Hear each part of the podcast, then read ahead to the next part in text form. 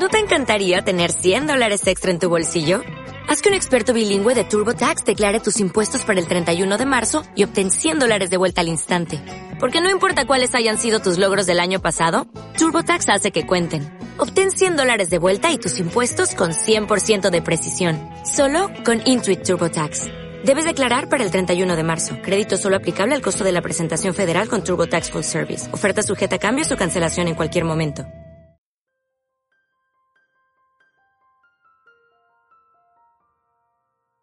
Saludos, soy Alfonso Salvador para 1959 Radio TV. Presentamos Historia de la Literatura, episodio número 28. El Renacimiento en España, el teatro y la lírica en el reinado de Carlos V. El Renacimiento español.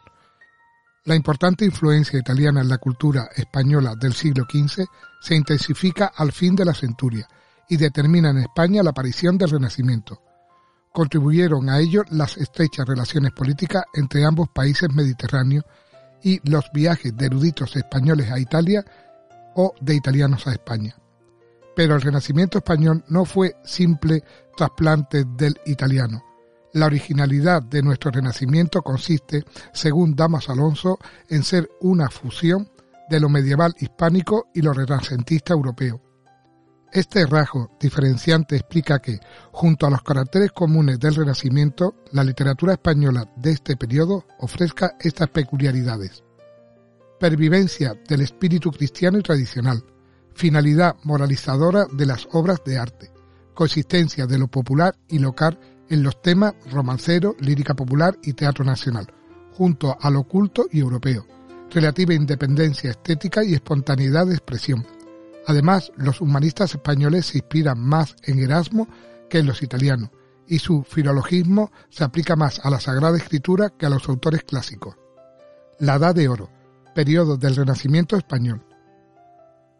La literatura española alcanza su edad de oro durante los siglos XVI y XVII, a la vez que España ejerce su hegemonía en Europa. Pero en esta larga etapa no existe uniformidad de caracteres, por ello suele dividirse en dos épocas, Renacimiento, siglo XVI, y Barroco, siglo XVII. A su vez, dentro del apogeo del Renacimiento pueden distinguirse aún dos periodos que se corresponden con los reinados de Carlos V, 1517-1556, y de Felipe II, 1556-1598. El reinado de Carlos V o primer renacimiento es un periodo de apertura en el que se admiten las diversas corrientes renacentistas europeas, formas literarias italianas, filosofía platónica e ideología reformista eramista. En el reinado de Felipe II o Segundo Renacimiento, España asimila en parte los elementos importados, formas literarias, pero de acuerdo con su misión defensiva del catolicismo en Europa, rechaza las ideologías reformistas. El Renacimiento se españoliza y adquiere el sello racial que le distingue de los otros renacimientos europeos. El humanismo en España, el humanismo encontró en España pronta y favorable acogida. La afición humanista penetró hasta la misma corte de los reyes católicos. Uno de los frutos más logrados del humanismo hispano fue la edición de la Biblia Políglota Complutense, patrocinada por Cisneros 1514-1517. Obra de Simio Cardenal fue también la fundación de la Universidad de Alcalá, máximo exponente de las corrientes humanistas españolas, que había de convertir que había de competir en sabiduría y fama con Salamanca. En Alcalá enseñó Antonio de Nebrija, 1441-1522, uno de nuestros mayores humanistas, que había sido profesor de Salamanca. A su regreso de Italia, su gramática de la lengua castellana, publicada en 1492, fue la primera gramática impresa en un idioma romance. Entre los humanistas españoles del tiempo de Carlos V hallaron fervorosa acogida las doctrinas de Erasmo de Rotterdam, pero su influjo fue pasajero, aunque intenso.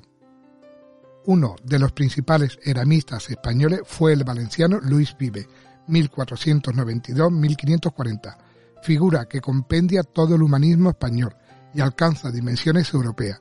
Estudió en la Sorbona y enseñó en Lovaina, Oxford y París, y acabó su vida en Brujas, donde había residido anteriormente. Vive fue predominantemente humanista, pero sobresalió también como moralista y filósofo. y fue aventajado pedagogo. Propuso el método experimental antes que Bacon y recomendó la introspección en el estudio de la psicología.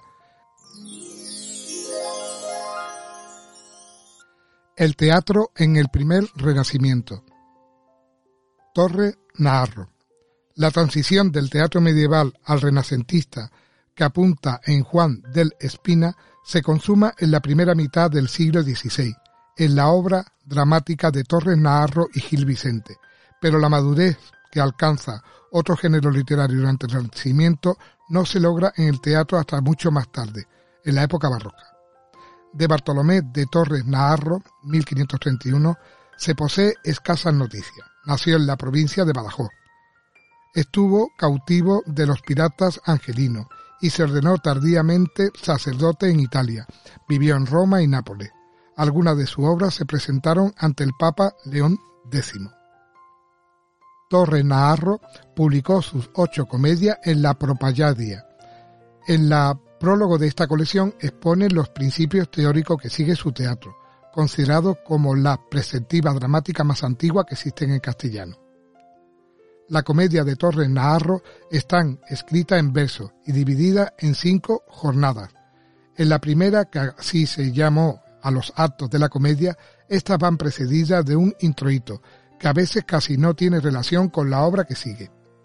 El arte dramático de este autor es aún rudo y primitivo, aunque denota atenta observación psicológica de caracteres y gran efecto cómico. El diálogo es vivo y gracioso, y la versificación fluida y fácil, ejerció considerable influencia en el teatro posterior, si bien sus obras fueron prohibidas por la Inquisición a causa de la despiadada sátira que de la corte remana hacía en algunas de ellas. Gil Vicente. Se ignora la fecha fija y lugar de nacimiento del portugués Gil Vicente, 1465-1536, así como muchas circunstancias de su vida. Fue el febre en la corte y protegido del rey don Juan Manuel Cultivó la música y el arte dramático fue actor y autor. Empleó indistintamente el portugués o el castellano para escribir. En unas obras alterna ambas lenguas. Lo heterogéneo de su producción impide una clasificación definitiva. Atendiendo al criterio de varios autores, la dividiremos en dos grupos o épocas. La primera se distingue por su gran sencillez, y en ella se manifiesta el influjo de Juan del Encina. Obras de este grupo son, entre otras, El auto de la Sibila, Casandra, con intervención de personajes bíblicos. Tiene mucha importancia en los orígenes del teatro peninsular la trilogía de las barcas, del infierno, del purgatorio y de la gloria, las dos primeras escritas en portugués y la tercera en castellano. Sus asuntos es la dramatización del tema medieval de las danzas de la muerte, en la barca de la gloria, la muerte lleva a la barca del diablo a los poderosos de la tierra, eclesiásticos y seglares, un papa, un cardenal, un arzobispo y un obispo, un emperador, un rey, un duque y un conde. Ante el terror de condenarse se encomiendan a Cristo, que al fin los salva. En la época segunda, de técnica más compleja, nos ofrece en comedia costumbrista y farsa una visión satírica de sus contemporáneos, desfile colorista de los más pintorescos estados y condiciones sociales. Así, la comedia del viudo en la que el castellano don Rosbel Tenori, enamorado de las dos hijas de un viudo, no sabe por cuál decidirse, hasta que su hermano se casa con la menor. La farsa de los físicos o médicos y la farsa de la gitana son respectivamente una sátira de los médicos y la pintura de tipo gitano femenino indiquemos por fin dos obras de ambiente caballeresco, Amadís y Don Duardos. En esta, el príncipe de Inglaterra, Don Duardos, se hace pasar por jardinero para lograr el amor de la princesa Flerida. Por su encanto poético y por sus valores dramáticos, se la considera la obra maestra del teatro serio de Gil Vicente. Estilo.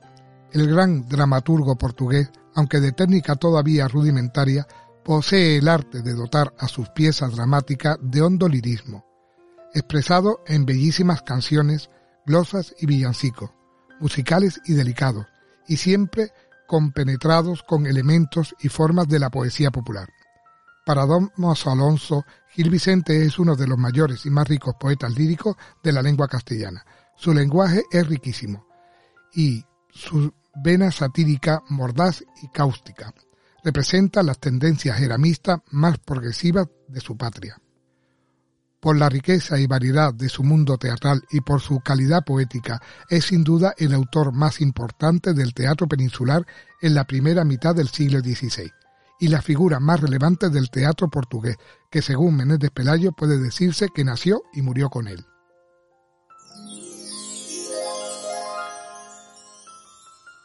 La lírica en el primer renacimiento. La lírica en el reinado de Carlos V. En el segundo tercio del siglo XVI se produce en la poesía española una transformación profunda, al introducirse de manera sistemática las formas poéticas italianas. Tras el fracaso intento de Santillana para aclimatar el endecasílabo en el siglo XV, triunfa ahora definitivamente los metros italianos, gracias a Boscán y a Garcilaso. La innovación en la poesía no afecta solo a la métrica, sino que extiende también a los temas de gustos literarios. Con las nuevas formas llega pues todo el complejo mundo renacentista, el amor, teñido de platonismo y concebido a la manera de Petarca, a quien se toma como supremo modelo, el sentimiento de la naturaleza, los motivos pastoriles y mitológicos y el culto a la belleza formal. Esta importante renovación de la poesía no se hace de manera brusca, Junto al grupo de poetas petrarquistas o italianizantes existe una lírica de transición representada por poetas que emplean las formas importadas de Italia, sin abandonar las antiguas, mientras un tercer grupo cultiva exclusivamente la métrica tradicional con predominio de los octasílabos. Boscán. Juan Boscán de Almogáver, 1490-1542.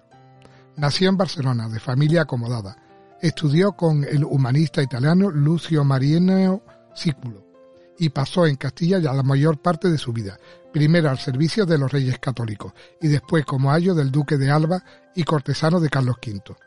Su amistad con personas eminentes en letras como Garcilaso fue decisiva para la poesía española. En 1526, por consejos del humanista Andrés Navajiero, embajador de Venecia, empezó a usar en sus composiciones los metros italianos. Tiene Boscán algunas poesías a la manera tradicional de los autores de cancionero. En los sonetos imita a Petrarca y más aún a Ausias Mar. En la epístola a Mendoza, en terceto, canta la felicidad de la vida conyugal. Emplea el verso suelto en la historia de Eros y Leandro, así como la octava real en el poema alegórico titulado Octava Rima. Boscán tradujo al castellano El cortesano de Baltasar de Catiglioni, en una prosa muy cuidada, la mejor de la época del emperador. Boscán fue un poeta de segundo orden, pero muy importante por haber comprendido la necesidad de una renovación poética y sobre todo porque después de haberla iniciado supo encontrar un auténtico poeta que lo afianzó definitivamente, Garcilaso. Garcilaso de la Vega. Garcilaso de la Vega nació en Toledo hacia 1501. Se educó en la misma ciudad y luchó al servicio del emperador en la Guerra de los Comuneros. Tomó parte también en la expedición en auxilio de Rodas contra los turcos en 1522 y guerreó contra los franceses en Navarra en 1523. Fue íntimo amigo de Boscán y del duque de Alba. Casó con doña Elena de Zúñiga aunque en lo mejor de sus versos celebra a la dama portuguesa Doña Elisa. Por leves motivos fue desterrado a una isla de Danubio, río divino. Asistió también a la campaña de Túnez en 1535 y fue herido mortalmente en la Provenza, cuando asaltó sin casco ni coraza el fuerte de Muy, cerca de Frejus. De resultas de las graves heridas allí recibidas, murió en Niza en 1536 asistido por su amigo el marqués de Lombay, luego San Francisco de Borja. Garcilaso encarnó como poco el tipo de caballero renacentista. Hombre de armas y letras, unía a una gran prestancia física notorias cualidades intelectuales y sólida preparación cultural. El mundo poético y el estilo de Garcilaso. Los grandes temas de la poesía de Garcilaso son el amor y la amistad. Como Petrarca, pero de modo mucho más intimista y menos lacrimoso, vuelve constantemente sobre el tema del amor sin caer nunca en la repetición y en el tópico. Su amistad con Boscán y el duque de Arba la inspiró también para algunos de sus mejores versos. Estos temas y otros, luego muy repetidos, el bucolismo y la mitología, encuentran en él casi por vez primera en castellano una nueva manera de servirse y expresarse. Es de notar su profundo sentimiento de la naturaleza, el paisaje, los ríos, la ribera, los bosques, están descritos en su obra con una intensidad lírica y un poder de captación de sensaciones cromáticas y musicales desconocidas hasta entonces. Toda su producción se halla además penetrada de grave sinceridad y matizada de suaves melancolía. El estilo de Garcilaso aclimató en España definitivamente los metros italianos. La lírica, la canción, el soneto, el terceto, el verso suelto, etc., fueron manejados por él con tanta maestría y flexibilidad como en su país de origen. Las mismas influencias clásicas italianas están en él preferentemente asimiladas y hallan en su alma resonancia naturaleza extraordinaria. Nada hay, por otra parte, deslumbrante en su poesía, que fluye con inspiración serena y musicalidad armoniosa y suave naturalidad y selección son, según Menéndez Pidal, las normas supremas de Garcilaso, que huyendo por igual del vulgarismo y de los excesos cultistas, alcanza la cima de su equilibrio y bello clasicismo. Su fama fue inmensa, ya en su tiempo, y lo mismo que su influjo. No ha conocido mengua hasta nuestros días. Obras poéticas. La obra, como la vida de Garcilaso, tiene el sello de lo breve y perfecto, se reduce a una epístola, dos elegías, tres eglogas, cinco canciones y treinta y ocho sonetos, además algunas breves poesías a la manera tradicional castellana. Lo mejor de su producción poética son las tres eglogas. En la primera, los pastores Zalicio y Nemoroso se lamentan de sus desventuras amorosas. Ambos personajes encubren al mismo Garcilaso. La segunda, la más intensa, une el tema amoroso pastoril con el heroico, para glorificar en forma alegórica a la Casa Ducal de Alba. La tercera, la más delicada, es el mejor exponente de la perfecta identificación de Garcilaso con el mundo renacentista, al presentar a orillas del Tajo un cuadro mitológico de exquisita belleza, acrecentada por la perfección formal del lenguaje poético. Las tres eglogas se distinguen por el profundo sentimiento de la naturaleza y del paisaje, si bien los pastores, como generalmente ocurre en el bucolismo renacentista, resultan harto convencionales, sobre todo en el lenguaje. Los sonetos, casi todos de temas amorosos, son muy perfectos en su construcción y de extraordinaria delicadeza de sentimiento. De las canciones la más famosa son la tercera, escrita a orillas del Danubio, y la quinta, titulada A la flor de nido, que comienza Si de mi baja lira, la palabra final del primer verso dio el nombre a la estrofa llamada lira, que a imitación de Garcilaso usaron después excelsos poetas como Fray Luis de León, San Juan de la Cruz. Poetas petrarquistas, entre los poetas que siguieron las innovaciones de Garcilaso cabe citar el sevillano Gutiérrez de Cetina, 1520-1557, soldado de Carlos V y autor del famoso madrigal que comienza Ojos claros, serenos. Igualmente, Hernando de Acuña, 1520-1580, que también fue soldado del emperador, es muy celebrado su soneto Al Rey Nuestro Señor, en el que condensa sobriamente el ideal político de los Austrias, un monarca, un imperio y una espada. Lírica tradicional. Otros poetas, como se ha dicho, cultivaron tanto las formas tradicionales como la italiana. Entre estos sobresale Diego Hurtado de Mendoza, 1503-1575, granadino, prohombre de los reinados de Carlos V y Felipe II, embajador en Inglaterra, en Venecia y en el Concilio de Trento. Intervino también en la Guerra de Granada contra los moriscos sublevados. De amplia y sólida cultura humanística, su en decasílabo es aún torpe e irregular, aunque no tanto como el de Boscán. Lo mejor de sus versos se halla en la poesía de modo tradicional. Se han alabado mucho sus redondillas y composiciones festivas, que le dieron fama de hombre alegre y agudo. En prosa escribió su notable Guerra de Granada, relato de la sublevación de los moriscos en tiempo de Felipe II. Es obra imparcial de estilo elegante y algo amanerado, por afán excesivo de imitar a Salustio y a Tácito. La narración es interesante y encierra trozos de excelente prosa castellana. Reacciones tradicionalistas. La oposición a la reforma poética italianizante estuvo representada sobre todo por Cristóbal de Castillejo, 1490-1550, Borges Citesiense y secretario de don Fernando, hermano de Carlos V. Residió largo tiempo en Viena y allí murió. Castillejo defendió acérrimamente la tradición poética castellana, aunque sin fortuna. En obras como la titulada Contra los que dejan los metros castellanos y siguen los italianos, si por la métrica o por los temas es un poeta de cancionero, por su espíritu audaz y desenvuelto y por la soltura y gracia de sus versos, su poesía tiene muchos puntos de contacto con las nuevas formas. Espero que os haya gustado y que os suscribáis. Un saludo a todos. Muchas gracias por escucharme.